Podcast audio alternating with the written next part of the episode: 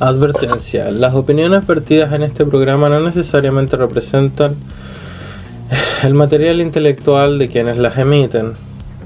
Si quiere educarse, busque un libro, no sé, consulte la Wikipedia, lo que usted más se lo estime. Los personajes en este programa son medias parodias de sí mismos, son una sátira de la realidad y de los personajes que en este se pueden encontrar, así que no se lo tomen en serio. Ya estoy bastante eh, drogado, así que no me espero más. Hola, me presento, soy Snob. Me acabo de fumar un porrito, que era el último que me quedaba. Si vivieran la historia, o sea, la película de historia americana X, Derek Vinger me diría, bota eso, esa droga es para los jamaiquinos. Pero como me paso por el pico ese autista de mierda de Derek Vinger y a toda esa manga de reculeados que piensan igual que él como simio, eh, sin más, esto es Aristorrata. Estoy. Kiwi, hola. me encanta, así se empieza un episodio de variando a, cojones. Me daría, me, gusta. Muy bien, estimada audiencia, bienvenidos. Eh, es un gusto volver a estar aquí, escuchar la querida voz de terciopelo que mi compañero Snob tiene para compartir. Hoy es un episodio, siento que con una vibra un poco más diferente a la mayoría. No tenemos ganas de tanto, de tanta verborrea y pendejadas culiadas de hacer pensamientos analíticos de un mundo que va a la debacle hacia su propia destrucción, sino que hoy es un capítulo personal, diría yo, ¿o no? Eh, sí, puede ser, ¿por qué no? Tal vez. sí, porque sí, porque no, como tal. Vamos a hablar de drogas. Hoy drogas, toca drogas, ya que mi querido Snob se encuentra fumado hasta los cojones. Eh, bueno, yo a todo esto, yo sé que en unos capítulos anteriores dije que iba a estar limpio y todo eso. Sí, limpio de alcohol y drogas duras. No dije nada de la marimba, la hierba del rey, hermano, hay que disfrutar bien de ¿Quién? ¿Quién se le decía for Life, I and I? ¡Yo! Ok. eh, sí, la marihuana ya creo que a esta altura ya no se puede ni considerar droga. O sea, te droga, evidentemente, pero no, no es potente, o sea es algo que puedes utilizar con fines recreativos y en tu casa, no es algo que sea tan invasivo y destructor como otras cosas. Yo, que entre comillas, soy un extremista, totalitario y todas esas mariconadas. Bueno, hasta yo digo, fumar hierbas no tiene nada de malo, es algo que se puede cultivar en el patio, en el jardín, es natural y de hecho es menos nocivo que el alcohol o que otras weas y si no te gusta fumar, por último, y eres de esos hueones que dicen, oh Dios mío, no hay que fumar la semana, entonces no sé, pues hacer la mantequilla, transformarla en galleta, vuelve la cuerda, la papel, weón, tiene tantas utilidades, weón. Y no, Nadie te dice, no te encasilles en fumarla, solamente dale otro uso recreativo a la weón. Ah, no eres tan vivo con chetumare autogestionado. bueno, y hablando de eso, primero que nada, ¿cómo han estado tus días de COVID, joven Osvaldo? Aún aún con COVID, mi pana, ¿qué querés que te diga? Eh, yo creo que podría decir que un poco mejor, la situación estuvo fea, no lo voy a negar, he tenido días feos con el COVID, eh, pero creo que voy a salir vivo, creo. Una relación tóxica. creo que sobreviviré. Una relación tóxica, tú eres la mujer golpeada. Sí. Y el COVID, el COVID, el, COVID es mi marido. alcohólico golpeador, viene, viene cada ciertos días enojado. Abre las piernas, maraca. Exacto, eso es lo que te dice. Yo digo, bueno, papi, está bien. No, a todo esto nosotros no apoyamos la violencia contra las mujeres porque de hecho ni siquiera consideramos que la mujer sea un elemento al cual hay que gastar energías para golpearlo. Oye, eso habla por ti, conche tu madre. No nos digáis nosotros, perro de mierda, a mí.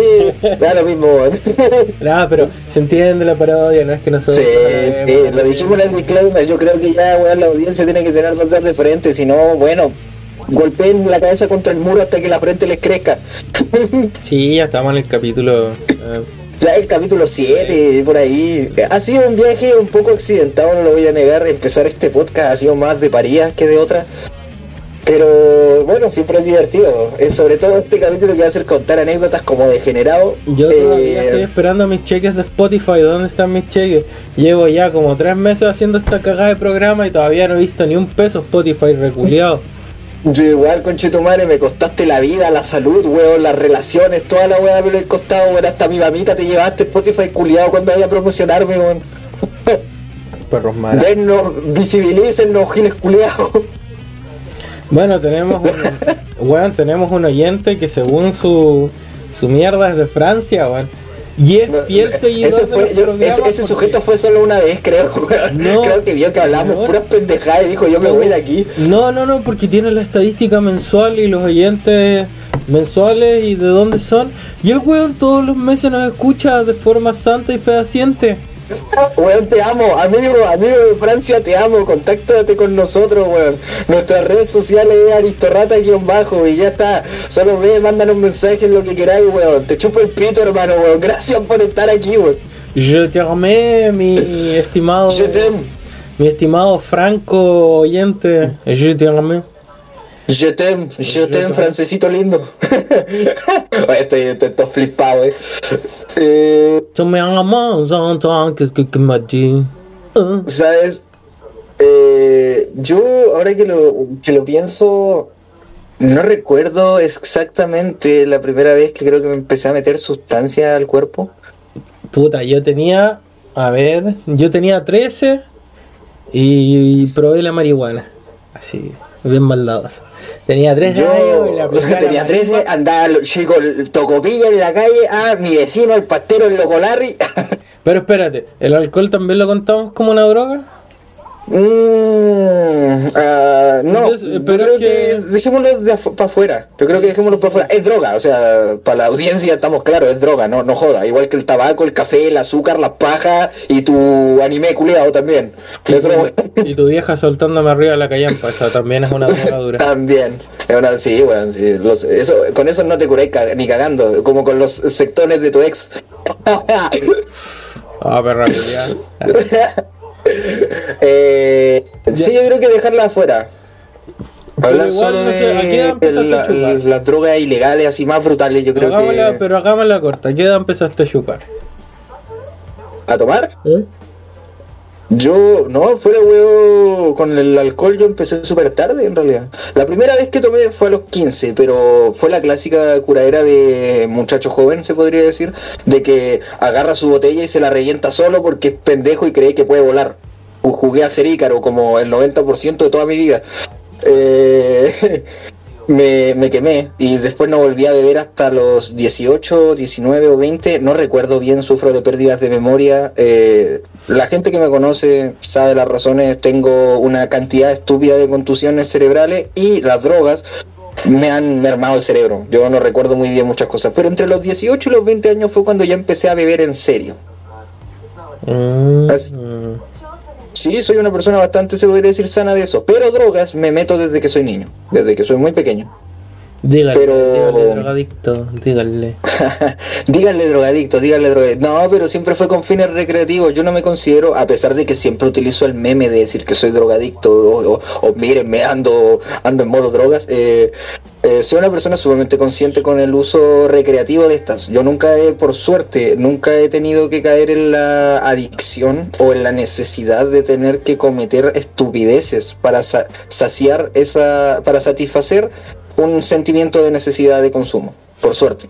Eh, doy gracias, en realidad, de que nunca me he visto en esa en esa situación porque conozco casos de personas que roban, o sea, de, de plano lleno han tenido Yo que nunca- robar. Yo nunca eh, he robar, pero sí me metí en la mierda así hasta el fondo. Sí, pues yo conozco gente que ha vendido sus cosas, eh, ha, ha- ha robado, fuera, corte y fome, ha robado eh, para contar de poder pagar, o ha tenido que hacer pegas malas, se podría decir. Yo cuando estuve de viaje en Antofagasta conocí prostitutas porque se conocen y porque, weón, está llena esa ciudad, así, están hasta en la calle transitando, que solo trabajaban para la droga.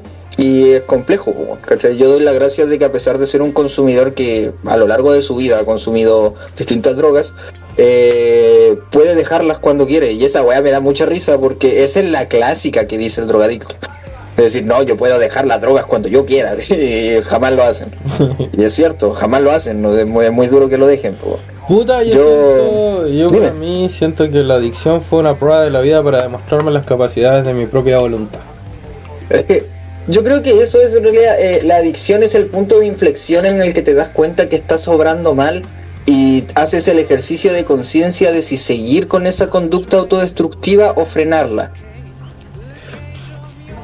Mm, Como en vez de decir una prueba de vida directamente, como decir que bajó el pulento, así, eh, entre paréntesis, el pulento es Dios, eh, bajó el pulento y dijo: Mira, mijito, te voy a poner esta prueba. ¿Y Toma, adicción, ¿Tú qué? supera la baraco. ¿Tú qué decisión tomaste? ¿Te volviste amigo de la adicción? ¿Te volviste amigo de las drogas? A mí, yo recuerdo que cuando tuve el punto de inflexión, yo dije sinceramente al carajo con esto. Yo tuve un punto de inflexión con las drogas que fue el- con la marihuana. De hecho, dicen que la marihuana no te genera adicción. Es mentira, también puede hacerlo. Si eres una persona que está tan acostumbrada a fumar marihuana, tarde o temprano lo va a somatizar o tu cuerpo lo va a normalizar tanto que sin darte cuenta generas esta tolerancia poco a poco que en realidad es normal. Funciona también con los fármacos. Si tú eres una persona que consume antihistamínico o antialérgico constantemente, lamentablemente tu cuerpo ya va a empezar a requerir dosis más altas una y otra vez. Y eso es normal por la resistencia que genera el cuerpo.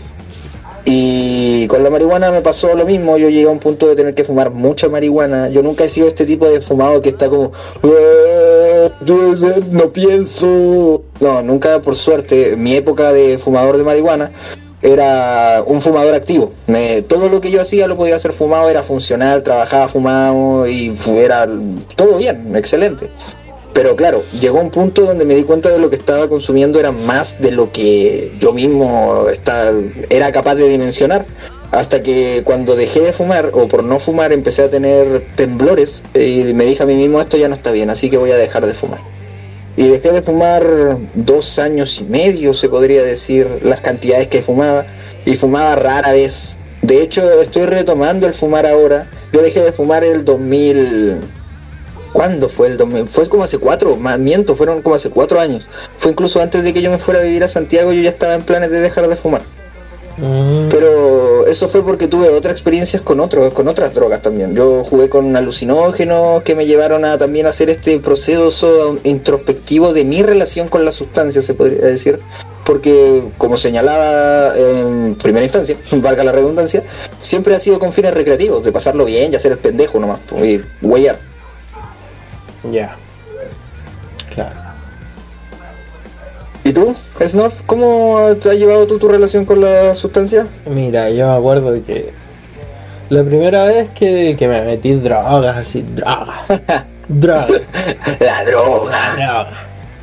Yo tenía 13 años, estaba, me había juntado con mis amiguitos de, de mi escuela básica, porque en ese tiempo yo ya estaba en el, en el subvencionado. Estabas en la preparatoria, estabas en la primaria, secundaria. Eh, puta, a ver, no sé cómo decirlo, en la... Cuarto, estaba en, en- estaba en séptimo. Estaba en octavo. Bueno, sería entonces la secu, estarías en la secundaria. Putas que era como entre séptimo y octavo porque yo tenía 13. Seguiría siendo la secundaria. Ya, resulta que ya pues me había juntado con mis amiguitos de mi vieja escuela, que eran la mayoría puros hueones más grandes, patos malos, como se dice acá, o, o a ver, El claro, como macarras juveniles, sí, pues macarra. Así como para todos los hispanoparlantes, macarra, que es una palabra que se ocupa en su generalidad. Y, Tendenciero. Claro, yo era el más chico del grupo, los otros eran de pandilla, de crew y wea. Y yo era el más chico y el más piola y fue como que ya estaban ahí, los buenos estaban chupando. A mí no me daban copete así, porque me decían, no, tú estás muy chico, culiao. No sabían nada que yo, no sabían nada que yo ya me había tomado el mundo esa. Andaba tomando debajo de la mesa lo- los conchos. Nada, chiqui, bueno, esto es como algo aparte. Mi abuelo, que en paz descanse, era un gran hombre, eh, me educó bastante bien, yo quise tomar el mal camino. Cuando siempre, como desde los 10 años en adelante, cada vez que hacíamos weas familiares, cumpleaños, weas así, y ellos se ponían a tomar, mi abuelo siempre me decía así como, ven, ven, ven. Y me daba un poquito así. Maldito abuelo, era Bra, ese bra, abuelo. Bra, bra, bra. ¿Te gustó? Mándale, mándale, mijito. Bueno, mi abuelo, a lo, como de los días en adelante, me empezó a enseñar a tomar. Debo agradecerle todo. A todo esto, esto no le digo como algo malo y todo, porque igual él- yo entiendo su sentido de que él quería enseñarme los sabores y todo eso, para que yo cuando más grande ya sepa decir, ah, esto me gusta, esto no, y sea mesurado. El problema es que nunca uno es mesurado, más con trastornos mentales y toda la wea. Es que el problema es que tampoco está bien, pues, bueno, o sea, en un sentido no está bien darle trago a un niño porque le va a gustar, pues, tarde o temprano va a generar lo que hablábamos, sentimiento de resistencia, pues. El mal sabor, el trago amargo le va a dejar de gustar, pero le va a gustar la sensación, pues.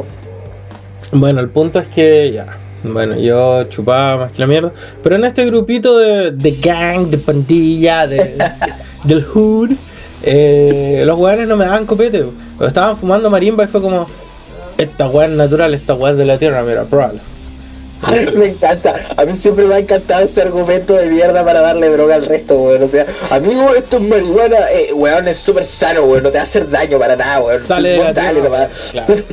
Y la cosa es que ya, pues me pasaron la weá y yo.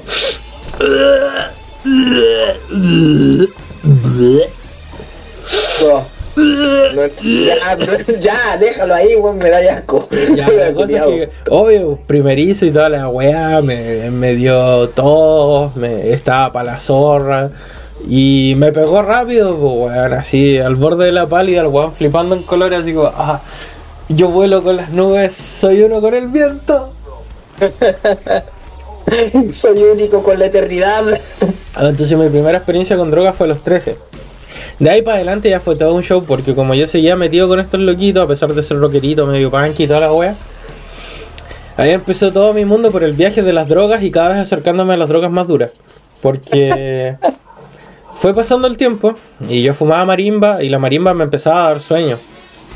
Pero sueños mal, así como cuando estás hecho pico cansado y lo único que querías es acostarte esa misma wea. Y yo así como, como siempre he tenido problemas de ansiedad.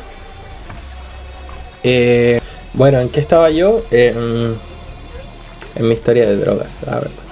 Estaba hablando de cómo ha sido tu experiencia y tu viaje con ellas. Ya, bueno, este, resulta que ya después la marimba me empezó a dar sueño y toda la mierda. Y a raíz de eso nació todo un pensamiento así como, no, es que el uso de la marihuana es para hippies y, y pajeros de mierda. Y por otro lado, Juanito, vamos a decir Juanito, para efectos legales, Juanito vendía. A pesar de estar en contra de, Juanito vendía. Porque necesitaba plata y como se había criado con la, con la gang, Juanito necesitaba vender para generar lucas porque era de la mentalidad de que a mí nadie me paga ni una wea, yo me lo pago todo solito. Está bien, pues. bueno. Digamos que A, porque Juanita también, ya veo que después le caerá a un Juanito X, weón. Y bueno, Ah. que Juanito A se dedicó mucho tiempo a, a venderla, no a consumirla. Y porque, como te decía, este a Juanito le daba sueño, se sentía mal y toda la weá, y, no- y por su ansiedad no le gustaba sentirse como aletargado. Claro. Claro, bueno, después eso me llevó Juanito, me llevó Juanito, o sea, llevó a Juanito. el peor del mundo contando una anécdota. Bueno, O sea, ya, Juanito te llevó, ¿a dónde te llevó Juanito? Juanito a los 15 años terminó pegándole a las piedras mágicas. Uy, ¿Cachai? Mierda, weón. las probó y aparte también los hueones que le pasaban a Juanito las cosas para que vendiera. Eh, se habían metido en ese mundo también, pues entonces Juanito no encontró nada mejor que también vender de eso. Claro. Quedó, estaba hasta el pico, Juanito. Claro, ¿y qué pasó? Juanito se hizo amigo de las piedras mágicas. No le gustaba la marimba, pero sí le gustaba. Se hizo amigo el piedra, ma. Juanito era un Harry Potter. Juanito tenía cálculo. No, sí, Juanito era amigo de esa mierda. La cosa Oh, Dios que mío. Hasta, hasta, puta, como hasta los 19, que fue cuando Ju- Juanito terminó preso, Juanito todavía vendía piedras mágicas y toda la mierda, y aparte eso las consumía mucho, de hecho él era adicto. Y tuvo que hacerse una limpieza de... Juanito ha tenido dos limpiezas en su vida. La primera fue el alcohol, para aprender a manejar el alcohol, porque Juanito estaba muy metido en el alcoholismo por depresión y otras cosas más. Que a diferencia de, de- la gente promedio, no la exalta y dice, oh, qué maravilla, tengo depresión, tengo problemas mentales, no. Juanito que decía, me siento como la mierda, voy a tomar, soy una mierda de ser humano, merezco morir. Juanito está bien en la mierda, weón. Juanito estaba en la Me- mierda. Desde, Menos mal estabas tú ahí para ayudarlo de vez en cuando, weón. Mm, Alto pana, weón. Bueno, Sí, pues es que, weón, todos tenemos un Juanito en esta vida, weón. Y La probablemente si no lo tenemos, eres tú. Así que anda a verte.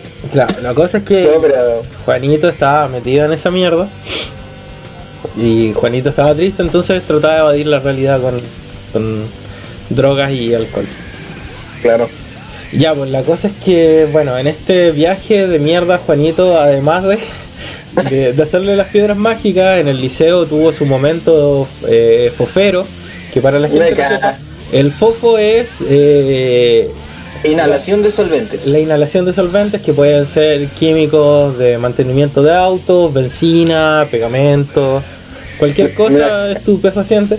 Bueno, Juanito le iba súper bien en, el, el- en la secundaria, bueno, tenía buenas notas, pero el weón era un drogadicto seco. Era un drogadicto grave. Era el punky Oye, más punky me- de la me- vida, así. Bien, bien no future para su weá, así metiéndose pegamento, pegándose rayas de, de piedras mágicas, chupando hasta más no poder y culiando Chupando-. Ah, no. Pero claro, pues como te digo, este, esa era la vida de Juanito, que no era una muy buena vida. Oye, eh, espera, una pequeña pregunta entre medio. Eh, bueno, me imagino que con toda esta experiencia con Juanito, me imagino que igual, pues, se habrá rajado alguna vez y habréis tenido las tuyas, pues ahí entre medio hueveo, pues. Cuéntate alguna anécdota graciosa con Juanito que te haya pasado. Eh, ¿Qué, qué terminaste haciendo? ¿Dónde terminaste metido? Así yo después más adelante igual te cuento una de las de- mías también. ¿De pues. verdad tengo que decir quién es Juanito? Yo creo que todos saben quién es Juanito. no, weón, Juanito era tu pana, hermano, sí, estamos claros de eso, no hace falta que lo sabemos, weón. Sí, yo creo que la dinámica se entendió. Sí, sí, sí, sí. Ah, con Juanito una vez me acuerdo que en un momento de, de inhibición total de su ser terminó fornicando en un paradero con una chica mientras un montón de gente que lo conocía pasaba por la calle así como a las 12 de la noche. Y el weón en la máxima, así, no me importa nada, yo estoy culeando. O sea, eso era lo que decía Juanito. Juan, sí, pues Juanito estaba en plan, me caga Juanito, weón, andaba lanzado por la vida. Dame un segundo, pone una pausa. su casquito. Bueno, y así con Juanito. Y puta, Juanito así tiene un montón de aventuras locas porque casi todo el día estaba drogado o, o emborrachado hasta la mierda. De hecho, me acuerdo que a los 17 fuimos a un carrete muy flight con Juanito. Y Juanito andaba en la vorágine de querer tomar y meterse pastillas como trastornado. De estas weas antidepresivos y weas así. Y el weón estaba. Se le ocurrió la brillante idea de hacerlo, po, y como uno, pues no dejar solo a, a sus panas interiores, fue como ya, bueno, Juanito, démosle. Y. bueno, Haciéndole la segunda como todo un weón, como todo un caballero. desperté en el Parque María. O sea, sí, pues por culpa de eso, desperté en el Parque María Betty con Juanito. Con una culeada entera panqui así, con, el calzón a, a media rodilla, encima Ah, mío. El calzón estaba cagado, ¿no? Eh, no sé, weón. Yo lo único que atiné a hacer cuando desperté fue a mirar a la weona que estaba encima mío y yo así como, ¡ay, conchetumare! y me fui la mierda. ¿Qué mierda está pasando? Me voy. Y no me acordaba de nada y miraba mi bolsillo y tenía más plata que la mierda, weón. Tenía cigarros, tenía copete en la mochila y yo como, ¡ay, qué weón pasó aquí! Oh, qué horrible. Y yo caminaba Bueno, un poquito más allá y había un montón de weones tirados en el piso también. Pal pico de curado, así, cancelado. Y yo como, oh, Oh, alto sacó Juanito. sí, pues, weón. Me imagino Juanito culeado, weón, panas de tertulia, weón. Mm. De hecho, sí mismo también probé lo que eran los alucinógenos más fuertes justamente por una idea de Juanito. Había ido con una ex, con la perra culeada que, que, que me trató de destruir la vida con una funa. Mira, mira, estamos, estamos hablando ahora de. Estamos hablando de experiencia con droga. No hace falta ya llamar a más fantasmas del pasado. Ah, conche tu madre. Bueno, todos han escuchado ya la historia anterior con esa mareca. Pero la weá es que ya pues eh, habíamos ido a Natales con Juanito y con esta weona andábamos paseando, así, todo bonito, todo cool, todo bacán. En eso a Juanito se le ocurre, le llega un panfleto de una rape que iban a hacer. Y Juanito llega a la mira y dice, ah, vamos Juan, vamos. Bueno, nos podemos ir de acá sin un carrete bacán. Y fue como, sí, tiene razón. Fuimos a la rape con Juanito. Y Juanito iba con su promo personal de pisco con Coca-Cola, pues bueno, pachugar. Anda, así motivado. iba con sus piedras mágicas re- revitalizantes también en la mochila. Cae. Y en eso entramos a la rave con, el- con Juanito y con esta weona. Estábamos así, puta. De repente yo cachaba de que todos estaban tomando pura agua mineral, pues weón, ningún weón se copeteaba. Y yo como, qué mierda. ¿Ah? ¿Qué es más raro? ¿Cómo van a carretear sin, sin hacerse pico? ¿Qué forma de festejar es esta? Mm. Y ya, pues, y yo estaba ahí, pa, pa, pa. Juanito igual estaba en la máxima así, pa, pa, pa. Y en eso había una loquita muy bonita. Puta, yo le tiro, no sé, si en ese tiempo tenía 18, 19, Le tiro, 18. le, le tiro 100. La 200 loquita tenía como 20. Y era así como flaquita, bonita, rubiecita, bien, bien agresiva. Y que me miraba cada rato y yo así como, ah, vacilando mi weá. así, uh, uh, uh.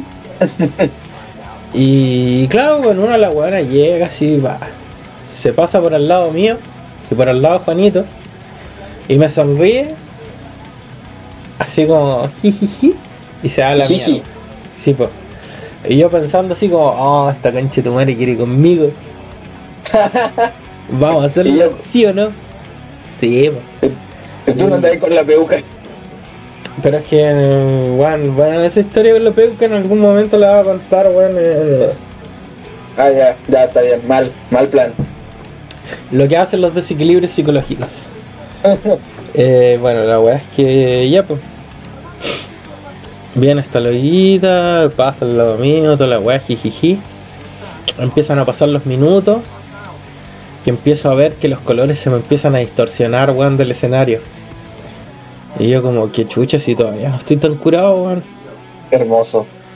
Y después empiezo a ver que los colores se derriten, así como las luces bien brillantes empiezan a caerse para abajo como en una cascada y yo como... ¿Qué weá? Oye, conche tu madre, ¿qué weá es esto? Y weón, y después como puros haces de luces de diferentes colores pasando por alrededor mío y yo... ¡Oh! ¿Qué pedo, weón? No estoy tan curado como para estar así. Y empiezo a No buscar el tiro. bájenme de aquí. Empiezo a buscar al tiro una piedra para mandármela en, en la ñata, weón. Para tratar de revivir pensando que estaba muy curado. Y así como. ah. Y weón, Claro, como que yo- traté de agarrar la mochila con mis manos hacia atrás y sentía como los dedos se me estiraban. Y no podía alcanzar la mochila y se estiraban mucho. Y era como que pasaban de largo y yo, no, weón, retrocedan, retrocedan. ¿Qué mierda retrocedan? Y palpico. Y de repente, eh, puta, era verano. Entonces eran como las 3 de la mañana y todavía estaba fresco, todavía hacía un poquito calor. Y aparte ya estaba saliendo de nuevo el sol porque acá en el verano la noche dura como 4 o 5 horas máximo. Mm. Sí. Como que parte a las 10 y termina a las 3, 4 más o menos. Mm, Me cae Juanito. Juanito no te pudo prestar ropa. ¿Qué Weón, quita, Juanito estaba flipando en colores igual que yo. A la mierda. Y la weá es que yo empiezo a revisar. Y claro, y veo que tengo algo pegado en el brazo y lo empiezo a mirar.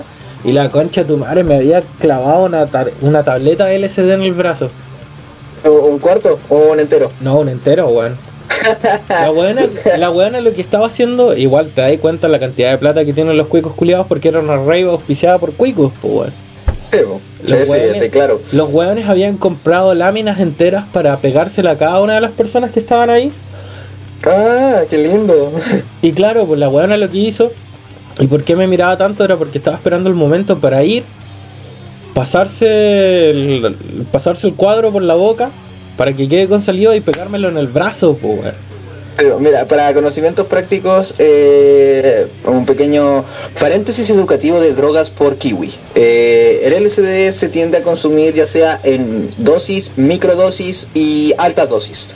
Eh, las microdosis usualmente suelen ser fragmentos de cuartos. Eh, es, te dan una pequeña, se podría decir, estampilla. La estampilla se puede dividir en cuatro y esas cuatro se pueden dividir en ocho. Esas ocho son las microdosis. Esas sirven para mantener equilibrado, se podría decir, o para tener experiencias más de control emocional. Eh, las dosis normales, que son los cuartos, sirven para varían en el tiempo en cómo te pegan. Consumir dos cuartos es diferente que consumir uno en el factor de tiempo. Y consumir uno entero es el que te hace alucinar pesado. Así que eso sería como cerrando un poco el espacio educativo acerca de consumo de LSD por kiwi. Bueno, la weá es que Juanito estaba flipando en colores. Como yo ya vi que ya era tarde para hacer algo, porque si me lo sacaba igual ya me, la weá ya había entrado en mi sistema. Ah, disculpa, otro, otro pequeño inciso, se me olvidó decir cómo es que la gente lo consume. Eh, el LSD se puede consumir poniéndose directamente a la piel y que las secreciones y por los poros entre el químico en la boca para que sea más rápido o algunas personas se lo ponen en el ojo. No es recomendable jamás ponértelo en el ojo porque el químico puede dejarte severas secuelas oculares o incluso ceguera. No lo hagan, por favor. Continúa. Eh, bueno, después de ese inciso, bueno, la cosa es que yo lo había absorbido por los poros del brazo. Como hacía calor y uno estaba bailando y toda la mierda. Eh, yo estaba más que hasta el pico, si estaba todo sudado. La cosa es que, eh, bueno, Juanito estaba flipando en colores, yo estaba flipando en colores, mi ex no sabía qué pedo estaba pasando porque a ella no le habían puesto uno en el brazo. Uno porque andaba con chaqueta y dos porque andaba con una cara de perro culiado que le llegaba hasta el piso donde la otra guabana no paraba de mirarme. Y, tuve que pegarme la misión de llevarla a ella, llevar a Juanito y llegar yo a donde nos estábamos hospedando. Vivos. Vivos y en la mierda. Así literal yo no, no era capaz de reconocer nada porque todo para mí se iba derritiendo cada paso que daba. Oh, diablos. Estábamos en una parcela a unos cuantos minutos de la ciudad, pero esa caminata se me hizo eterna y cuando llegamos a la ciudad, los edificios culiados se me iban cayendo, se desplomaban, se derretían y yo, sin entender qué pedo estaba pasando, la weá es que llegamos y yo le dije ya vamos a dormir. Nos acostábamos todos para dormir, así, para pasar la mona y toda la weá. Y claro, pues esta loquita como no, no tenía eso, fue mucho más fácil entrar al sueño. Yo no podía, weón estaba con un ataque culiado en el que veía cómo toda mi vida iba pasando al frente de mis ojos y se iba derritiendo cada momento bonito que tenía. Yo estaba en un mal viaje hasta la mierda. Y más encima preocupado de decir, weón, a las 9 de la mañana sale el bus que nos lleva de vuelta a la ciudad, weón. Tengo que estar bien para, para esa hora. Y seguían pasando las horas y seguían pasando las horas y yo seguía sintiéndome hasta el pico. Y yo estaba como, oh, conchetumare, Juanito, weón, te odio. Yo Juanito, weón, Juanito, con Juanito me imagino que está al lado tuyo mirándote y diciéndote, eh, qué buen viaje, eh. Yo miraba a Juanito y decía, concha tu madre, perro culiado, mira las weas que me lleváis, weón, ¿cómo eres tan saco wea? claro, pues yo había experimentado antes, como yo había dicho, ya con piedras mágicas, igual que Juanito. Juanito igual le había mandado pastillas acelerantes como el Speedy y el Ecstasy y la anfetamina. Entonces, claro, pues Juanito. Juanito había puro viajado en drogas duras, pero acelerantes. Y era la primera vez que, que probábamos más encima este. Eh, ¿Fue su primera vez juntos? Claro. ¿Su primera vez juntos con psicotrópico? claro.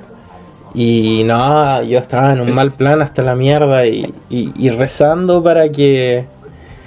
Eh, para que para que cuando llegue al bus yo ya esté recompuesto y no pasaba, no pasaba, pasaban las horas, weón, pasaban como en minutos y yo mirando hacia el vacío, weón, viendo cómo toda mi vida pasaba por mis ojos y diciendo, concha tu madre, que esta weón pare en algún momento, tengo que llegar a la ciudad bien.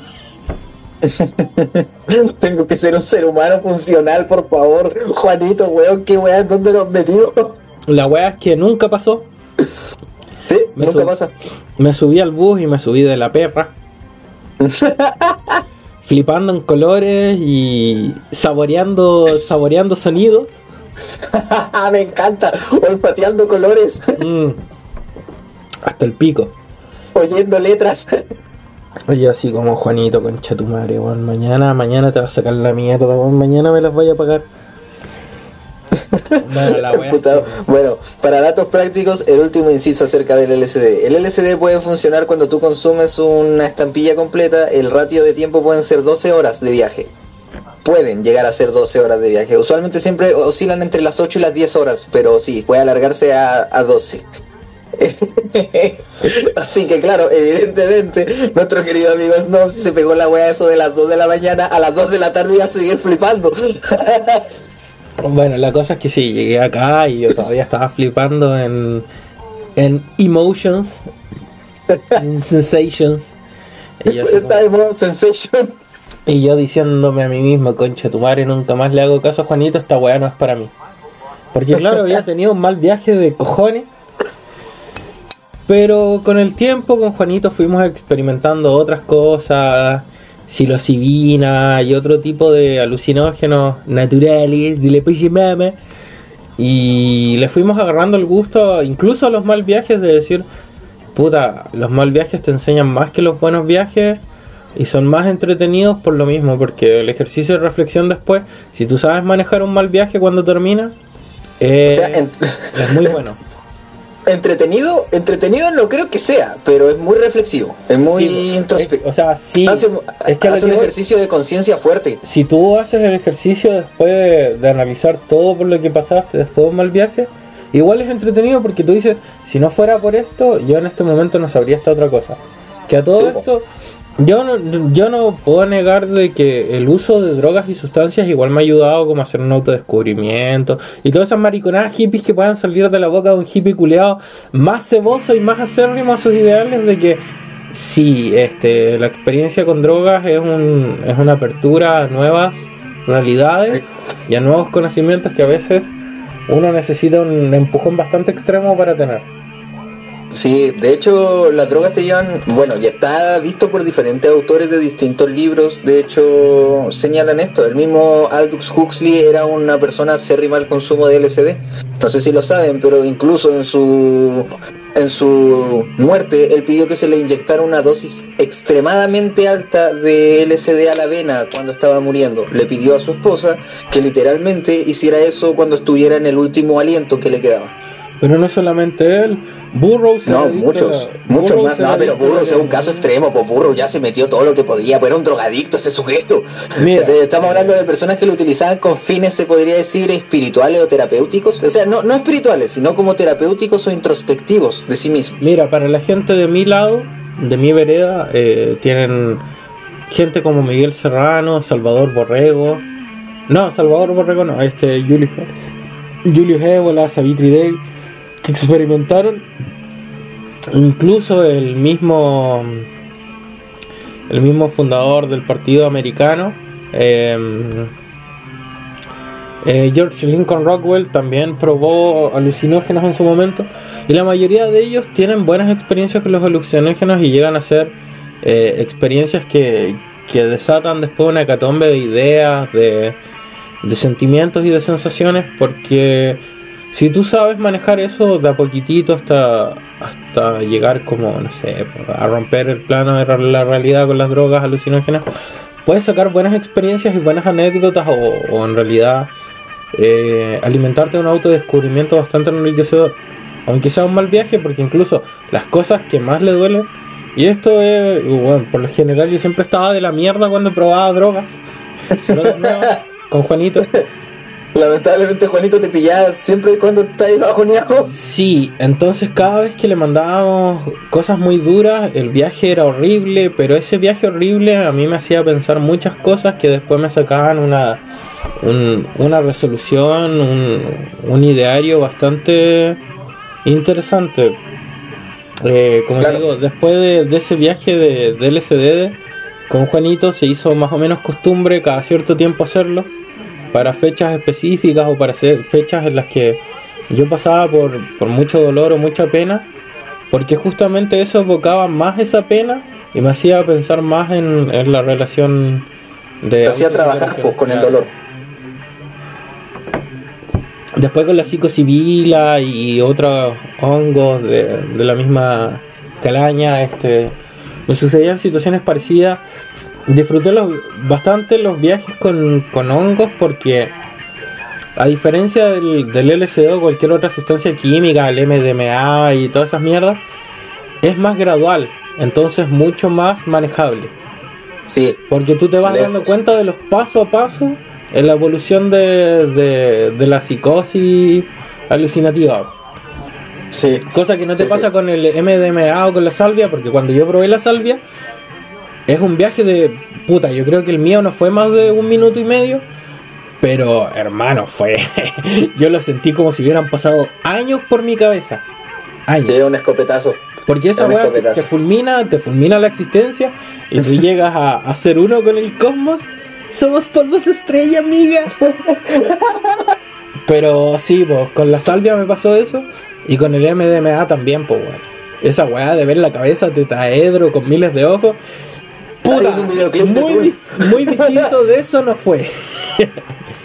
Estaba en un videoclip de Tool, literalmente. Mm. en una portada de Tool. No, Bueno, sí, es lo, es lo que genera, de hecho, eh, cualquier persona que, o cualquier estudio te señala que el consumo de alucinógenos usualmente lo que trabajan es la disolución del ego. Sí. Es el hecho de enfrentarte a tu propia mortalidad. Esto va para el autor, tú ya digo, para el autor, para el audio, para el audio escucha, eh, porque tú ya lo sabes. sí. Usualmente se, se, tra- se trabaja a partir de esa raíz. po. Todos te hacen experimentar la muerte o tu propia mortalidad o tu mera existencia y a contemplar las cosas desde un paradigma desde el cual nunca lo habías visto.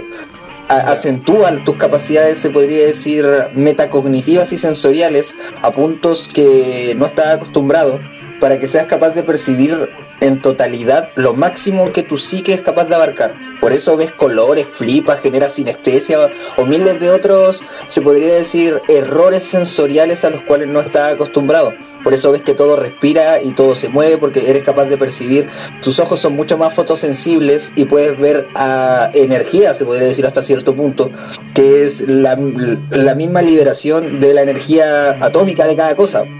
Por eso ves colores, ves que todo se funde y todo se derrite una cosa con otra, porque tu espectro sensorial se multiplica mucho. Obviamente eres mucho más susceptible a todo y tu subconsciente, tu propia, tu propio cerebro, el cerebro humano funciona a partir de diversas paredes que limitan sus capacidades. Por ejemplo, el lóbulo de tal funciona para tal cosa, el lóbulo izquierdo, o sea, el derecho funciona para esta otro, la parte trasera para esto, la delantera para esta otra cosa. No soy neurólogo, así que no lo sé específicamente y tampoco sea ciencia cierta si esto funciona así, es lo que he leído y lo que por lo poco que he estudiado acerca del tema y a partir de mis propias experiencias, es que cuando uno consume dosis de psicotrópicos, estas paredes que subdividen, se podría decir, el cerebro en, en tareas individuales, se empiezan a mezclar unas con otras. Y ahí es cuando empezamos a tener estos errores de la matriz, porque nuestro cerebro ya no funciona como esta herramienta absoluta, que es como una computadora, entre comillas, que tiene su- sus tareas bien divididas, sino que empieza a tener sus bugueos, sus glitches. empieza a chocar uno con otro consigo mismo y te hace ser capaz de percibir todo esto. Bueno. Ahora, por otra parte, la conciencia no es, discúlpame, no, Sí, no, por la sí, sí. La conciencia no es algo que es- no se conoce de dónde proviene del cerebro humano. De hecho, hasta el día de hoy sigue siendo una incógnita para muchos filósofos, eh, neurólogos, eh, gente que estudia el cerebro. No se entiende muy bien desde dónde sale directamente la conciencia per se o qué es lo que la forma directamente la de un ser humano. Pero eh, si algo es claro con los alucinógenos es que la perceptibilidad de esta misma conciencia bajo estos bajo estos químicos adquiere otra otra forma adquiere otra forma completamente indescriptible. Yo creo que podría decir las experiencias en psicotrópicos son viajes eh, personales que cada uno tiene que vivir porque es algo que cada uno se va a enfrentar a su a su yo a su verdadero yo a su realidad se podría decir versus a su propia percepción de la realidad Por eso cada viaje es tan distinto, porque tú te enfrentas a tu propia percepción de la realidad versus a lo que tu cabeza es capaz de comprender versus a todo este error eh, que tu propio cerebro está teniendo en sí mismo. Así que tienes muchos choques y eso te ayuda a poner en perspectiva cosas. Ya sean tus emociones, tus traumas, tus dolores, todo se, todo se funde. Por eso todos dicen, ay, soy uno con el universo y esto. En realidad tu cerebro está, tiene le metiste, le metiste una weá que literalmente dijo a la mierda, ya no estoy funcionando bien, es como si tu PC lo dejaras andar 50 días sin que apagarlo, literalmente en un momento vaya a apretar para abrir Word y la weá te va a abrir el Minecraft sin que te des cuenta, mientras va a estar mandando una fotopolla a Afganistán. Y no sabes cómo está ocurriendo. No, pero sí, este, claro, tu cerebro deja de funcionar de la manera eh, natural o normal y empieza a incluso trabajar áreas que si trabajaban el 5% ahora están en el 20, en el 30, una wea así. Pero claro, pues con Juanito nos pegamos estos viajes. Juanito me, llevó al mundo de, de, conocer diferentes perspectivas de uno mismo. Incluso este eh, Oye, Juan, oh, disculpa la pregunta, pero Juanito te tocó o no, hermano. Di la verdad, weón, para funarlo al culiado ya tiene pinta de que el weón ha estado siempre ahí contigo, weón, para mí que te culió, hermano, te culió una vez. Juanito me tocó una vez. Ah. Que fue la vez que quise experimentar. Ah, está bien, está bien, Juanito es buen pana. No, pero eso, este, Juanito, claro, con Juanito hemos pasado bastante experiencias entretenidas, eh, diversas como te digo, desde la experimentación de pastillas antidepresivas hasta, hasta cosas más fuertes. Creo que me faltan pocas cosas en esta vida, como lo son el Xanax, porque hasta los días de hoy sigo buscando pastillas de Xanax para experimentar con eso. Pero puedes, puedes probar el Prozac, hermano, que es parecido. No, pero es que no el Prozaco son lo mismo, weón. Sí, tú querías el nombre, querías la marca, weón. Eres como ese weón que quiere a Gucci. Sí, sí, sí. Me falta el Xanax, eh, eh, el opio puro y... Es precioso el opio, weón. Es brutal. Y la heroína. Y yo creo que con eso tendría todo porque incluso he probado con Juanito hasta pasta base, weón. No me siento oh. orgulloso, pero lo hice para saber cómo se sentía. No, está bien, uno lo hace por mono. Si es, verdad, no, no, no. lo mismo. Yo, la mayoría de las drogas no las he probado por mono, las he probado por el hecho de sentir. Si yo no lo he experimentado, no puedo saber cómo es. Por mono, o sea. No sé mm. si es más mono porque igual está, está el dicho de monito ve, monito hace, pero lo hace por la experiencia. No, no, sentido, sentido empírico, como buen científico, sí, justifica, justifica tu curiosidad, weón, por sentido empírico. Es todo por la ciencia, yo soy un sujeto de estudio. porque incluso, bueno, dejando de lado las sales de baño, porque todos sabemos cómo termina un viaje en sales de baño. O el, crocodile. Claro. Eh, esas weas que uno sabe que, que no te van a llevar a que te tiroteen 10 pacos en una esquina, sí las he probado, incluyendo el popper. Y no, me quedo. Ahora, hace un poco de tiempo atrás, como sufrí una, una recaída de depresión y de varios problemas en los cuales yo me sentía atrapado, Juanito llegó y me dijo, Juan, vuelve a la marihuana por último para que puedas dormir porque no estabas durmiendo. Para que descanses de vuelta. Y yo le hice caso a Juanito y claro, como a mí me daba sueño y me dejaba pajero, empecé a fumar marihuana de vuelta para dormir y sí, bueno, le agarré un harto cariño a esa droga de mierda. Prefiero estar volado que estar curado, que estar duro hasta la mierda. Que estar duro, que estar alucinado, que estar. Así que ahora soy un ganja man, Rastafari, I am I, yo. Y esa, ha sido tu trayectoria, tu historia, tu trayecto con las señoras sustancias. Hi Hitler, I am I, Rastafari. Rastafari, culiado extraño. me encanta, me encanta. El weón tiene una suástica con los dreadlocks. Por supuesto. Tengo una suástica tatuada fumándose un porro de marihuana con el gorro eh. amarillo y rojo. Una weá horrible. No, pero sí.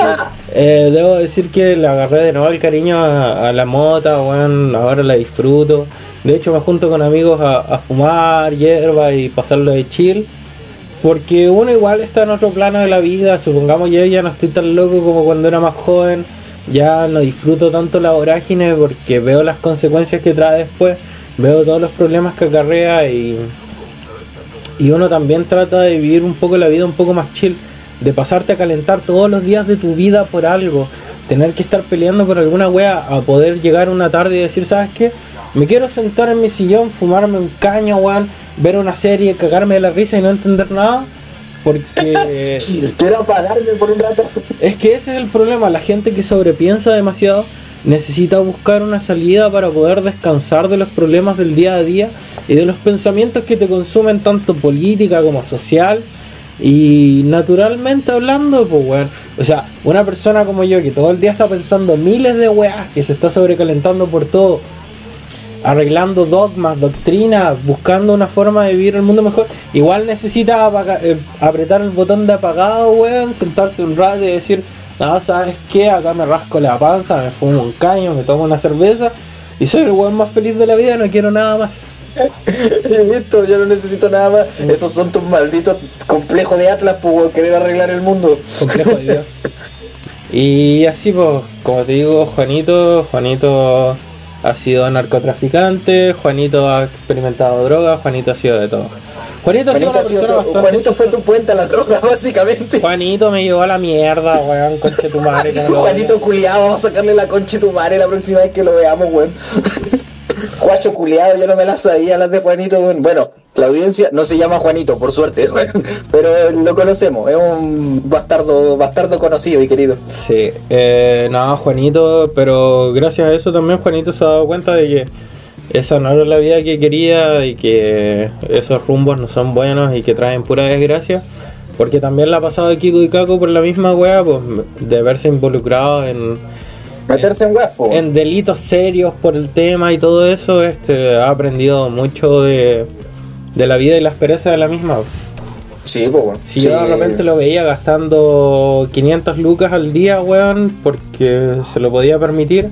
En weas tan efímeras como irse a carretear e invitarle a todo el mundo un trago.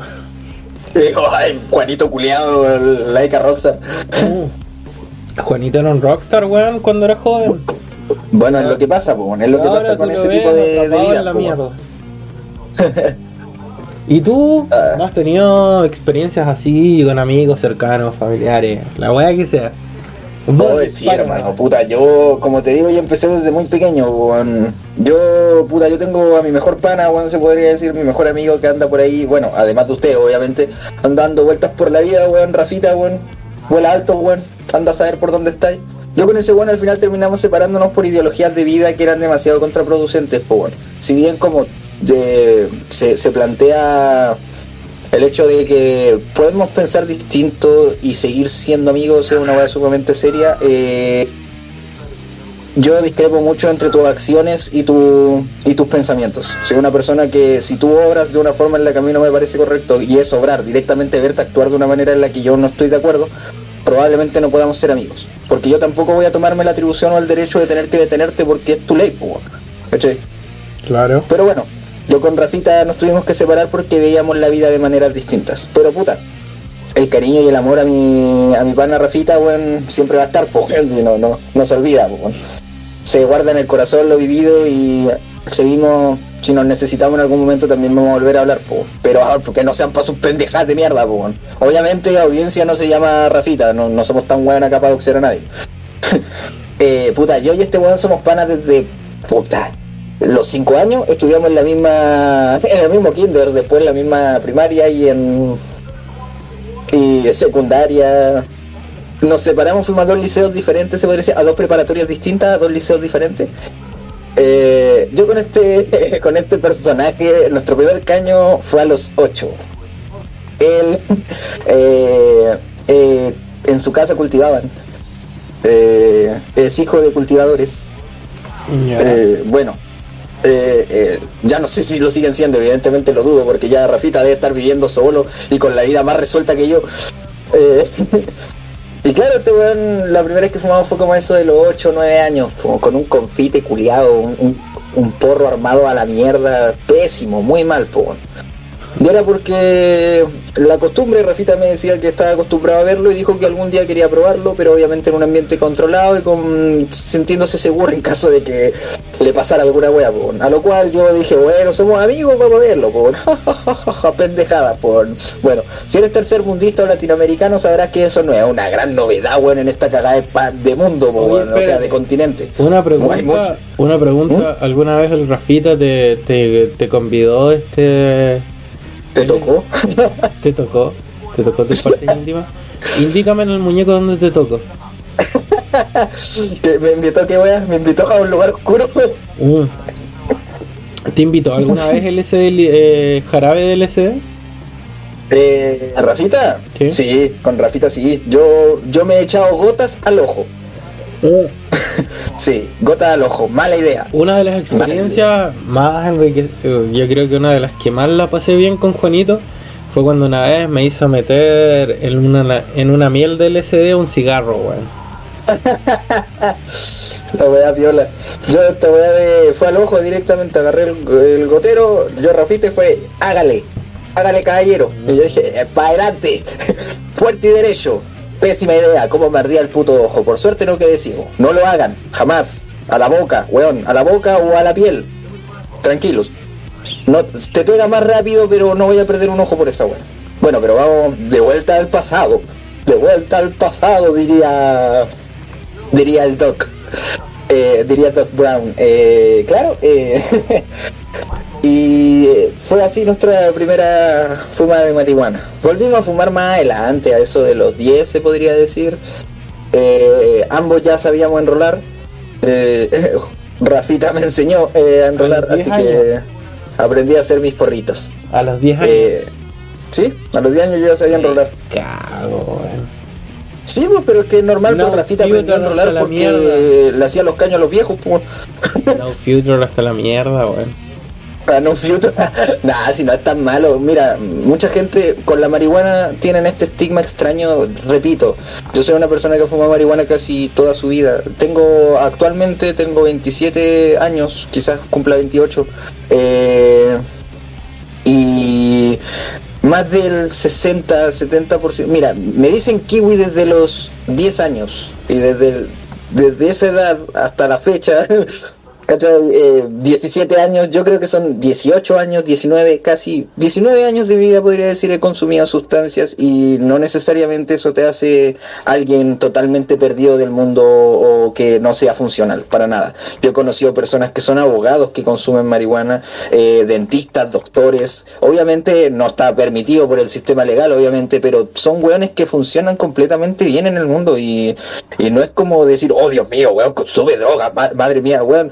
La gente vota por políticos que están hasta, la- hasta las cejas de cocaína, weón, literalmente. eh, siguen a Rockstar o a su gente que se meta hasta el culo de drogas que son peores. La marihuana no es tan problemática, ¿cachai? Y mucha gente la estima y dice, oh, la entrada, es la puerta de entrada a las drogas. No, ¿sabes cuál es la puerta de entrada a las drogas? El anime. no, no es el anime, pero yo creo que es la soledad, hermano. Yo creo que esa es la entrada a las adicciones. La soledad y la, y la depresión y la tristeza y los traumas son a las adicciones. Y, y- las adicciones pueden ser el anime, pero sabes, desde pequeño fumé marihuana, aprendí a hacer los porritos, recuerdo que con Rafita jodíamos harto en el barrio, siempre estábamos fumando, recuerdo la vez que con Rafita y otros amigos eh, fumamos marihuana y tuvimos la discusión más pendeja de la vida, o sea, íbamos caminando todos fumados, un par de mocosos de 12 años y vimos pasar un auto y nosotros, mira ese auto rojo, que es azul pendejo, no, que está verde, que está blanco, huevonado y al final llegó una señora, son daltónicos, mijitos amarillos. y nosotros los cuatro así como, gracias. Coche tu madre, y entre nosotros mirándonos por la mierda, weón. Estamos drogados. y claro, nos reíamos, nomás, pues escuchábamos, escuchábamos reggae, eh, nosotros teníamos nuestro propio ambiente, se podría decir, bueno, somos niños de barrio. Eh, Claro. ¿Cachai? Nos crecimos así, jugando en las canchas de barro, jodiendo con los cabros, metiéndonos en lugares abandonados y ahí disfrutando, haciendo nuestras pendejadas. po. Posteriormente, ya cuando entré en la, en la puta se podría decir cuando estaba terminando la secundaria y la preparatoria por Rafita y amigos de Rafita, eh, probé una vez solvente, no me gustó para nada la sensación, no quise volver a meterme esa weá en la, en la vida. eh, Aguante, fosfear si se tomar, y si no fosfeáis no tenéis calle. No tenéis calle, no, para nada, si no te, no me gustó en ningún sentido. Eh, puta, mala, mala plan, po, ni para Rafita fue lo mismo, o sea, dijo, pues me quedo con los porros, no, no mames con esta wea, po. Eh, tuvimos la oportunidad también juntos, nosotros siempre andábamos de aquí para allá, éramos carne, carne y uña y carne, Eh, siempre no, éramos nuestros mejores amigos, pues nos apoyamos el uno con el otro. Eh, la vez que consumimos también se podría decir cocaína, también fue porque estábamos con unos buenos pandilleros también en el barrio y puta, una cosa lleva a la otra nomás, pues y tampoco nos gustó y le hicimos el quite, se podría decir. Fue como, ya, fue esa vez y no, ya está. ¿Tendríamos cuánto? 13, 14. Y fue hasta ahí nomás. Dije, ya no quiero más esta mierda. Así, de aquí, pa, pa jamás, weón. Eh, no lo voy a negar, eh, un par de veces lo he hecho. No soy ese tipo de persona que va a decir, no, es que la droga es mala, no tenéis que comprarte. Si eres de ese tipo de persona y estás escuchando este episodio, eh, métete el puño en el recto, por favor. Así, por favor. A ti, vete al carajo Sí, si eres de ese tipo de persona que dice que la marihuana está bien, pero otras drogas están mal. Todas las drogas son entre comillas iguales, se podría decir. Todo varía de cómo tú eres como persona y cómo eres como consumidor. Para hacerlo, ¿sabes? pa' hacerlo más sencillo, todas las drogas te dejan secuelas. Si tú prefieres Sí. una sobre otra, eres tan ahueonado con el culiado que te dice, es que el pobre es Cristo". pobre porque no trabaja. El pobre es porque, porque. El pobre Porque es porque. Claro. No, todas las drogas son igual de malas, incluso las que vengan de la Pachamama y salgan de la naturaleza. Weón, los hongos, la marihuana, igual te deja secuelas terribles, brígidas y malas. Si tú no lo sabes controlar. Cálmate, si estamos, estamos de Chile, estamos de No, Chile, amigo. perro conche tu madre, vos que me estáis escuchando, weón, se andáis defendiendo alguna droga diciendo de que hay una mejor que otra. Erís puro weón, culiado, puro weón, nada más que eso, sí, puro weón. sí, sí. ya, mierda. eh, Si le dais un sentido moralista, sí, porque tú puedes tener tu gusto y está bien, pues, amigo, ¿cachai? Si volvemos al tema, puedes tener tu gusto y tu preferencia de una sobre otra y está todo bien. O sea, yo prefiero la marihuana por sobre todas las cosas. Por siempre. Y eso que ni siquiera actualmente la consumo tanto, la dejé de consumir por mucho tiempo.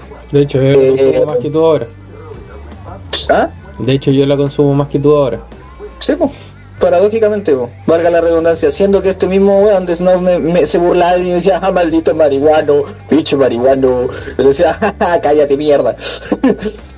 Eh, y claro, o sea, nos dedicamos a fumar marihuana mucho tiempo, hasta que llegué, como le comentaba en el inicio del episodio, a los 15 bebí alcohol, no me gustó tampoco, porque tuve una curadera culiada donde literalmente me vomité y me quedé dormido en una taza cagando.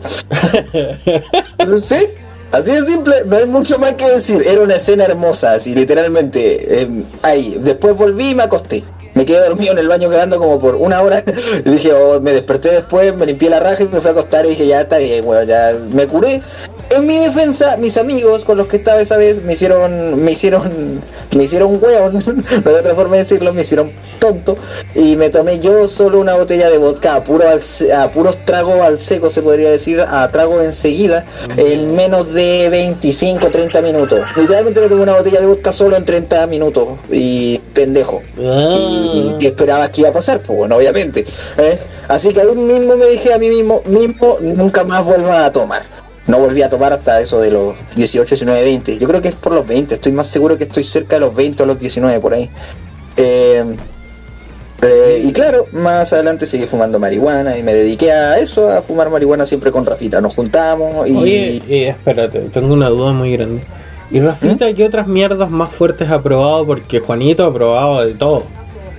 Eh, de todo, hermanos. Yo con Rafita no hemos metido todas las cosas que hemos podido porque al igual que tú con uno siempre tiene a su pana con el cual quiere experimentar cosas, weón. que no sean sexuales, obviamente. Eh, ¿cachai? Tener experiencias fuertes de una de otro tipo y yo con Rafita éramos esos, pues siempre encontramos chance de decir, oh, weón, hay, hay droga y, weón, mira, tengo, me, me dijeron que puedo encontrar esto acá y, weón, ¿te gustaría probar esta weá? Sí, weón, démosle, po. Siempre por la anécdota. Exceptuando una vez que yo consumí salvia y eso fue una experiencia mía al peo, se podría decir. Que yo llegué a un carrete de mierda nomás y... Como diría Franco Escamilla, siempre con la anécdota. Sí, por la anécdota, sí, por la joda. sí. Yo realmente llegué a un carrete. Bueno, Rafita también está involucrado, pero de manera indirecta. Rafita me había pasado un par de gramos de marihuana porque era buen pana y siempre me regala marihuana. Me decía, weón, porque como los dos éramos fumadores, era ya toma para que tú fumes en tu casa. Eh, como él cultivaba, no había pedo, po, así que siempre estaba. Se rajaba, era buena onda, po. Así que fue como buena, weón. es- yo andaba con mi porción, se podría decir. Era ha- harta, harta mi porción. eh, y recuerdo que llegué a, a un carrete de mierda y estábamos, estábamos meta a flipar nomás. Llegué y yo recuerdo que llegué a un carrete y en esa casa estaban todos como bajoneados, como que nadie, como que habían buenos sentados en el sofá. eh, era, era bien junkie la wea. ¿Qué queréis que te diga? O sea, me recordaría a. Me recuerda a una película. ¿A cuál? Dame un segundo. A SLC Punk. Ya. Como era, era como ese escenario, pero no, no de punkies, sino del ambiente. Una casa culia, un solo, un par de sofá y gente tirada por aquí y por allá sin hacer nada. Ya. Los extra. Yo llego y los veo a todos demasiado bajoneados, ni siquiera están tomando, o como, o estaban tomando pero callados, ni siquiera había como mood, y yo llego y digo, ya, está bien, ¿sabéis qué puta a marihuana regalada? Tampoco voy a venir acá de avarisocio, no voy a venir de avarisocio, así que cabros quieren fumar, fue la pregunta, ya, un caño para todos los hueones, po. Sí, caño para toda la gente. Me pitió todos los papeles que tenía, los papelillos, y de repente llegó otro pana desde adentro, desde la cocina, y llega así, oh, oh, oh, oh, oh, oh, están dando marihuana, oh, oh, oh, oh, oh", y llega y yo le digo, hermano, me quedé sin, ya, eh, hermano, ¿cómo te llamáis? tal, un gusto, hermano, yo soy kiwi, weón, un placer, weón, buena, weón, buena onda. Eh, oye, ¿querés fumar, hermano? Puta, me quedé sin papeles, ¿tenés tú? No. No, conche tu padre, para cagar, pare papeles, todos ya estaban fumándose su weá. Más encima, yo lo pegué de avarisocio, el resto sí, todos estaban con su personal y no lo querían pasar, evidentemente. Así que llego y lo miro y, dije, y estoy con otro pana con el que fui a ese mambo y le digo, oye, weón, saca tu mon de, de hielo. Y el weón se saca un bon culiado que era literalmente una weá para fisting canales. era un bon culiado gigante. Le mandamos hielo, lo montamos y para adentro, hermano. Le mandé una carga brutal y le dije, hermano, vuélate como zapato, weón. Un gusto, soy kiwi.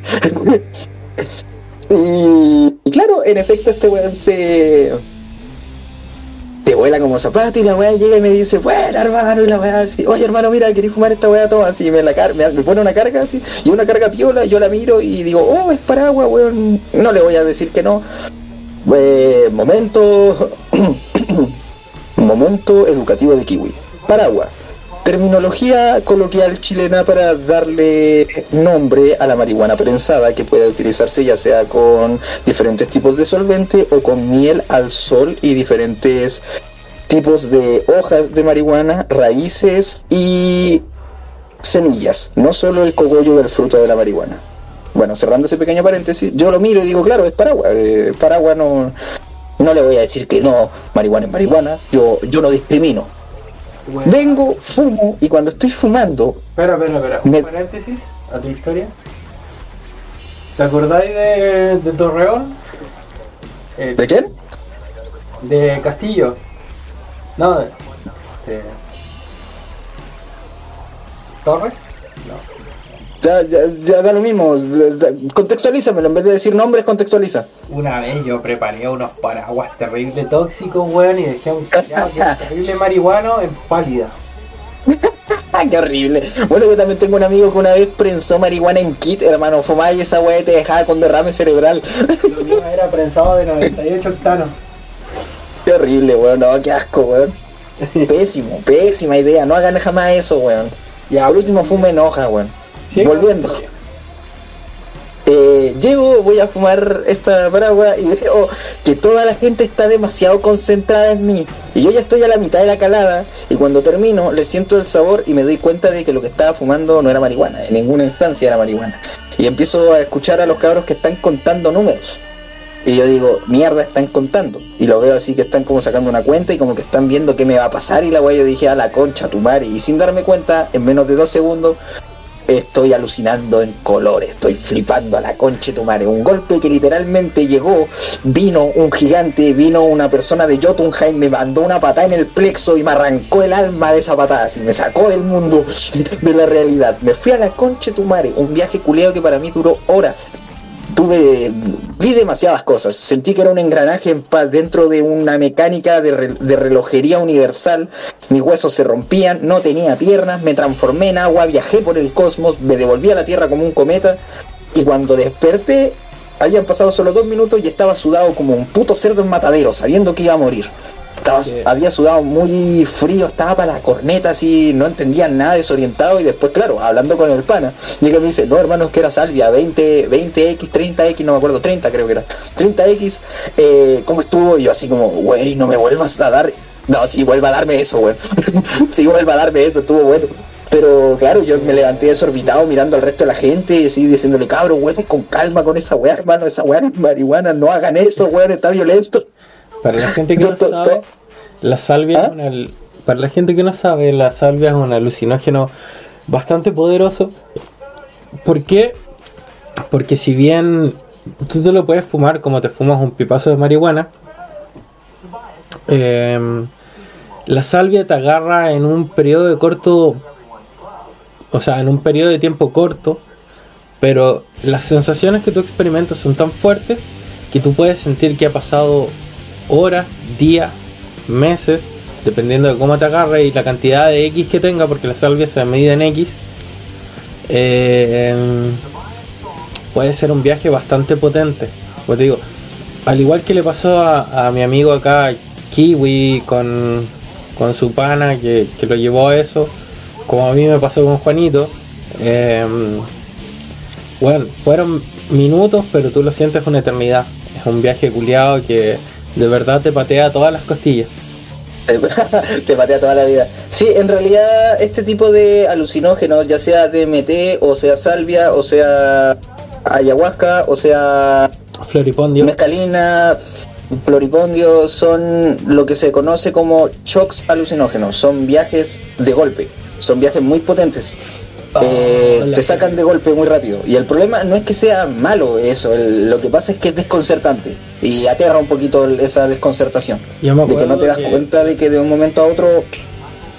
Yo me acuerdo que en un carrete con niñas cuigas estaba tomando cerveza junto a Juanito y en eso pusieron un ponche encima de la mesa y el ponche era floripondio. Qué rico. Mira, es, divertido, es divertida la joda, sí es bacán jugar con los lo alucinógenos, a mí me encantan. Yo igual he probado diferentes tipos de hongos, me encanta. es distinto porque el, el shock de la salvia yo primero sentí como una electricidad en la parte de atrás de la nuca y después me fui en el viaje, pero con la floripondia fue distinto. Me tomé un vaso, no pasaron ni tres segundos y yo sentí como mi cuerpo avanzaba por el tiempo-espacio y la relatividad, rompiendo todas las barreras. A la relatividad. uh. ¿Cómo te, claro, cómo te quieras. Es sorprendente. Bueno, como usualmente la mayoría de las personas siempre van a decir que los viajes alucinógenos funcionan de la misma manera. O sea, lo primero que la mayoría de la gente tiene es la disolución de la percepción del tiempo, el espacio temporal. Y es normal, evidentemente, como señalaba anteriormente eh, en el mismo episodio, eh, los alucinógenos tienden a diluir estas barreras eh, del cerebro que cumplen diferentes labores y una es tú subconscientemente, sin necesidad de hacer el ejercicio de conciencia, tú sabes en qué espacio, presente, lugar, zona estás. Eso no existe en alucinógenos porque no existe ese eh, perímetro cerebral que se hace cargo de cumplir esa función. Está mezclado probablemente con el lóbulo que se hace cargo de sentir placer. Así que probablemente sientas placer por mucho rato. O al contrario, se funda con el del terror. ¿Quién sabe? Y así, así se va mezclando tu cabeza. Y claro, o sea, eso pasa con todo lo alucinógeno. Y bien, eh, mi experiencia con Salvia fue más o menos así, flipante. Y la disfruté harto en realidad. Después igual tuve un par de veces, pero siendo honesto no soy muy amante de las experiencias de choque para nada. O sea, algo que te saca demasiado rápido es es un poco a mi gusto no es tan no es tan divertido aprendes muchas cosas evidentemente como con cualquier otro alucinógeno pero siento que ese factor de la gradualidad del tiempo eh, hace mucho la diferencia entre que un viaje puedas manejarlo a que uno que no un mal viaje usualmente te hace enfrentarte a tus demonios o a tus traumas internos, a ver tu propia perspectiva de ti mismo, de lo que no te gusta y a tener que lidiar con eso, te guste o no, porque por una parte que te obliga el, viaje a hacer. Eh, pero eh, si tú tienes un mal viaje que es gradual, tú puedes manejarlo de otra manera. Que si es directamente como un aletazo de Mohamed Ali en tu cara. hay una gran diferencia en la manera, yo creo. Pero yo creo que una vez en la vida está bien tener uno de esas experiencias. Yo creo que está bien, ya sea con cualquiera de las sustancias anteriormente mencionadas. Yo lo pasé muy bien después el resto de la noche, nos cagamos en la risa, seguimos fumando porrito y, y todo bien, pues. Otro amigo tuvo una alucinación flipante donde vio a dioses que se lo querían matar, pues. Yo, yo la saqué barata, entre comillas, me transformé en un ente cósmico. Otro estaba peleando con Dios, con dioses. Así que yo creo que la mía fue bastante tranquila. Bastante chill. Sí, eh, bueno, con el LCD también tengo una anécdota bastante graciosa. Yo he trabajado, he estado trabajando en LCD involuntariamente. Eh, recuerdo que una vez fui con Rafita a un bar a beber y lo estábamos pasando de puta madre con Rafita. Estábamos cagados de la risa, echando las tallas, llevándonos sumamente bien. Ahora ya voy, yo ya no voy a contar ahora la edad ni en los momentos en los cuales, sino voy a decir la anécdota, no es mucho más fácil. Porque así tampoco me contextualizo ni contextualizo nada. Solamente cuento la anécdota. Estaba ya por el año Eh, estaba jodiendo con uno, con Rafita y unos panas, fuimos a, joder a un bar que era nuestro bar habitual. Esto es solo para entendidos. Quienes estuvieron ahí van a saberlo. Probablemente no escuchen el podcast, así que mejor. Eh, fuimos a joder a nuestro bar habitual, estábamos bebiendo, pasándolo sumamente bien, echando las risas como siempre entre colegas. Era. ¿Qué? ¿Sabes? Ah, tengo ganas de. ¿Sabéis qué? Le, dije, Rafita, weón, ¿sabéis qué? Hoy día tengo ganas de carretear con ganas, weón, tiene pinta de ser una buena noche, vamos a divertirnos, ¿por qué no, weón? Y entre todo la joda, llega la barwoman que estaba ahí trabajando y me mira y me dice, oye, eh, mira, te tengo un regalo.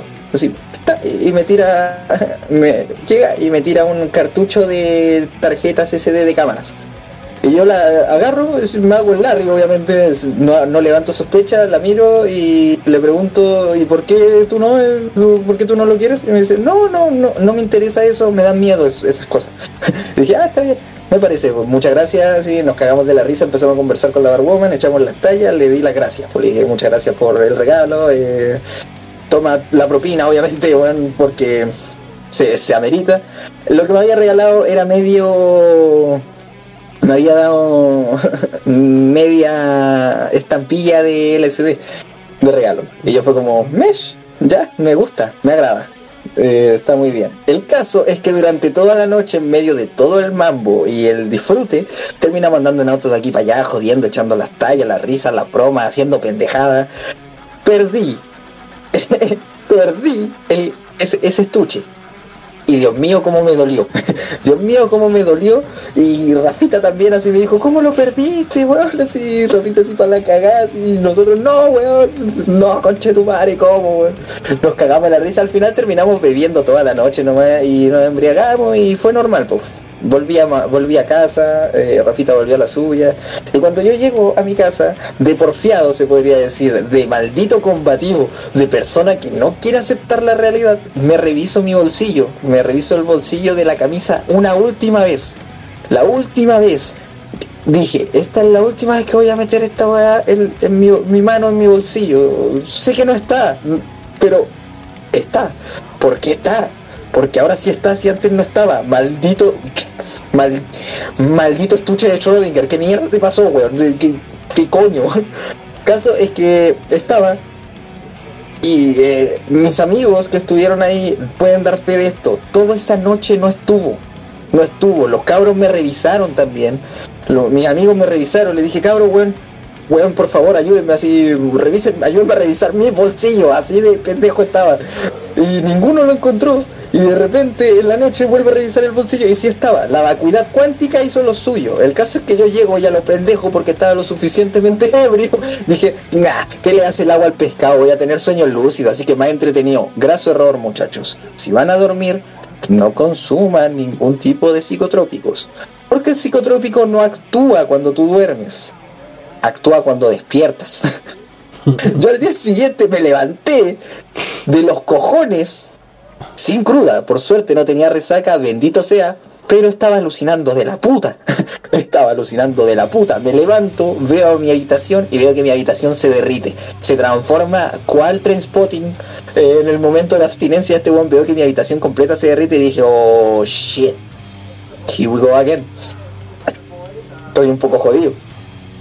Voy al baño, me ducho, es la ducha más espectacular que he tenido en mi vida, no lo voy a negar. Una ducha calentita, tibia, alucinado, flipando en colores perfecto, y me tengo que ir al trabajo, literalmente, adivinen, al aeropuerto. me tengo que ir al pinche aeropuerto a trabajar, todo alucinado y flipado en colores. Creo que esto lo conté en la primera historia, creo, eh, creo que lo conté en el primer capítulo, pero bueno, cerrándolo, eh, llego y literalmente todas las personas con las que estaba trabajando, o todos los clientes que llegaban, no tenían rostro. Y estaba trabajando con gente sin rostro estuve horas trabajando con gente sin rostro. Y el problema es que yo era el encargado del turno. Yo era el que estaba a cargo de una, una cabra, una muchacha nueva que había entrado hace como tres días antes y no sabía trabajar y yo era el, yo era el adulto responsable. Y yo la miro y lo primero que le digo cuando se van mis superiores es, estoy en ácido, pero tranquila, todo está bajo control. Y claro, estuve trabajando por 6 horas, 6 horas más o menos así, flipando en colores. no, eso no lo habías contado en el primer capítulo. Pero sí, eh, en el aeropuerto, claro, sí, flipado, estaba flipadísimo, vuelto loco.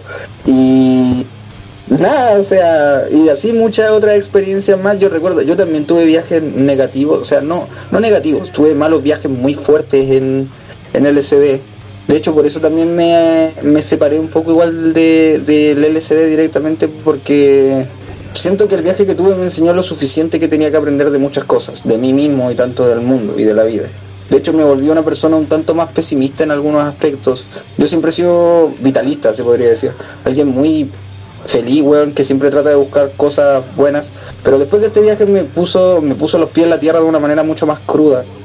Y no dejo de ser una persona vitalista para nada, pero ahora me lo tomo todo con un, con un grado de irreverencia, se podría decir, mucho más grande. El nivel de las cosas que me importan ahora ya no es, bueno, no se asemeja ni al mínimo de lo que era en, en esos tiempos. Yo antes de verdad me preocupaba por demasiadas cosas y era alguien que trataba de sacar el máximo provecho y felicidad de todo.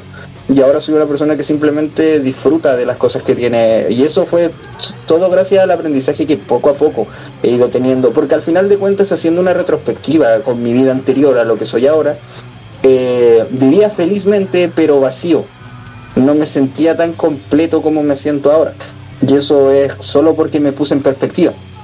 Solo porque consumí esas cosas y me ayudó a poner otro punto de vista, a, apreciar más lo poco que tengo y al, vivir el presente, diría más que yo.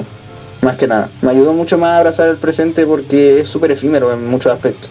Mm. Y lo mismo me pasa con el tema de Rafita y todas las personas también que he ido como conociendo en el camino. Son cosas que me eh, ayudó. Eh, bueno, yo creo que si no podéis pagarte una terapia completa, eh, consume algún consume psilocibina porque es la más amigable para ayudarte a tratar este cualquier tipo de problema mental.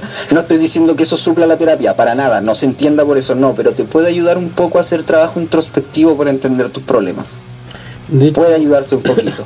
Pero siempre hazlo con gente que te quiera y con una red de apoyo cercana con tus mejores amigos o con gente que pueda controlarte y darte amor en el caso de que te quiebres porque puede pasar ¿Qué querías decir? Bueno, yo ya para ir cerrando la conversación acerca de las drogas, que estaba bastante interesante.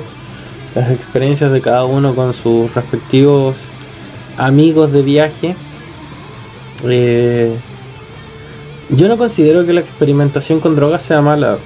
Eh, soy una persona que piensa mucho en que eh, el método científico es válido para todos los casos, inclusive las drogas, la experimentación para conocer sensaciones, eh, momentos y realidades nuevas, no está mal, pero siempre y todo con el, con el debido cuidado y con la responsabilidad necesaria que eso conlleva de poder decir es una experiencia, eh, es una sensación nueva, no por eso me voy a hacer adicto, tener la suficiente entereza para poder decir, puedo probarlo una vez y si no me gusta bien y si me gusta, de vez en cuando y no volverse un, una persona que dependa de eso para evadir la realidad por a veces problemas que pueda tener en la vida. Las drogas no son la respuesta, el alcohol no es la respuesta, amigo mío, si tú me escuchas. Como te digo, para método científico de, de conocer nuevas perspectivas de realidad no está mal, pero no piensas que eso te va a solucionar la vida, como también he visto conocidos muy cercanos que se han perdido en diferentes mierdas tratando de evadir la, realidad y cómo la vida los golpea a ellos. Así que disfrútalo, disfruta la experiencia, si es posible hacer una reflexión de autoconocimiento, hazla, pero no te dejes llevar por eso porque todo es efímero y esas sensaciones se pierden más rápido de lo que tú crees y tu cuerpo cada vez te va a ir pidiendo más. Que, que, que más triste le pusiste la wea. No, pero es para que la gente. Claro, pero la solemnidad, la solemnidad y el respeto que se merecen a la sustancia es algo que siempre se tiene que señalar. Es para que la gente lo, lo, tome como con el debido respeto que se merece y no lo piense que es algo que te va a hacer más bacán, que te va a hacer el más cool del momento, no. Sí, tienes que pensar, bueno, es verdad, no te hace, consumir drogas no te hace mejor ni te hace más interesante, para nada. De hecho, si quieres ser interesante, ten un interés. Así se podría decir, tiene un interés bueno en algo, dedícate, a algo. Si quieres ser interesante, toma tu vida para algo que de verdad la beneficie, como eh, dedicarle a un hobby o tener un pasatiempo que de verdad signifique algo en tu vida, porque las drogas no lo son. No, para nada. Las drogas te ayudan incluso a buscar esas cosas, pero no, no, son, no son el destino. Por eso se les dice viajes. Por eso se le llama viajes usualmente a todo lo que tú pasas por droga. Se le dice, oye, estoy en el viaje o estoy en la ola, porque es algo pasajero, te lleva a algún lugar. La gracia, y también por eso dicen disfruta del viaje, porque es el viaje lo que te enseña, no es quedarte ahí. Por supuesto. En la jerga, en el buen coloquio chileno es vacila la bola, que la bola no te vacila a ti porque bueno, muchas personas se quedan en eso, se quedan dando vueltas. Hay que tener el debido respeto a las sustancias que uno consume y ser consciente a lo que se va a someter cuando consume. La mejor cosa que puedes hacer si quieres consumir cualquier sustancia es investigar previamente la sustancia que te vas a meter. Saber cómo tratar de apalear cualquier posibilidad, siendo que estás consciente de que al meterte en eso vas a salir completamente de tu zona de confort y control. Pero por lo menos vas a tener una mínima de noción para dónde lleva o cómo te vas a sentir o para dónde va a ir tirando. Así que con el debido respeto, también con la debida investigación previa, puedes adentrarte a este mundo y es brutalmente bacán, es entretenido, puedes aprender muchas cosas, pero no te puedes quedar ahí. Solamente es una pequeña herramienta que puedes utilizar un par de veces cada cierto tiempo. No es algo que puedes abusar infinitamente. porque si no terminarás siendo un adicto. O un loco. O un loco. Eso puede ser peor. Si no mira a Sid Barrett, si no mira, hay muchos. La historia habla por mí. La historia puede hablar por mí. Busca cualquier drogadicto que flipó demasiado, voló demasiado cerca del sol. Y eso es peligroso. Eso es muy peligroso. Yo creo que con eso se podría ir cerrando ya este episodio. Ha sido muy gracioso en realidad. A mí me encanta contar la anécdota. Te mando muchos cariños, Rafa, donde quiera que estés, pana. No vas a saber, no vas a saber qué mierda, qué, mierda soy porque te cambié el nombre partiendo. Pero muchos cariños eh, a todos los que han sido partícipes de esta historia y anécdota y em, estoy agradecido con todos los muchachos. Tengo caleta. de hecho, de hecho eso mismo te iba a decir ¿Esta fue Historias con las drogas 1 o falta Historias con las drogas 2? Sí, esto da para, estos son especial, estos son especiales. De hecho, también ahora existe la red social de Aristorratas, es Aristorratas-bajo, así de sencillo. Se escribe A-R-I-S-T-O-R-A-T-A-S-bajo, sencillo, Aristorratas. Ahí pueden hacer preguntas, proponer temas o ideología, o ideología, viene a decir, proponme tu ideología, a ver si te la derribo. Este, tráeme eh, tu manifiesto, a ver si no me duermo a la segunda página. Exacto, tráeme tu manifiesto. Eh, recibimos preguntas, consultas. Si quieres hablar de drogas, probablemente ahí me, me haga cargo yo y conversemos del tema. Te puedo dar información respecto a diferentes tipos de sustancias o te puedo educar en lo que necesites relacionado con este tema. Yo tengo cátedra en esta weá. tengo cátedra en esta mierda. No porque sea químico, sino porque todos esos químicos han estado en mí. y recuerda, no hay peor droga que los furros y el anime. Mm. Bueno, Esto rata, muchachos. Así mismo, como decía mi contertulio Kiwi aquí presente, si algún día tienes dudas sobre drogas, sobre experiencias, sobre viajes, o quieres educarte un poco más antes de mandarte la cagada de tu vida, yo también estoy muy abierto a conversar contigo. Soy una persona que se ha metido cosas hasta por donde no debe meterse. ya, ya ha viajado por mundos tan flipantes que tú ni siquiera podrías darte cuenta. Así que sí, estamos abiertos para todos. Somos personas bastante amenas, bastante sociales. No te preocupes, no te vamos a juzgar, así como esperamos que ustedes no nos juzguen a nosotros. Eh, bueno, como dijo Kiwi, ahora sí tenemos nuestra red social propia de Aristorratas para que ustedes eh, puedan desenvolverse, comentar, eh, proponer, chuparnos los picos un poco, también se acepta. Y... Chuparnos los potos. y así que eso, me despido, soy su camarada Snob, les deseo salud y victoria. Esto fue Aristorratas. Papá.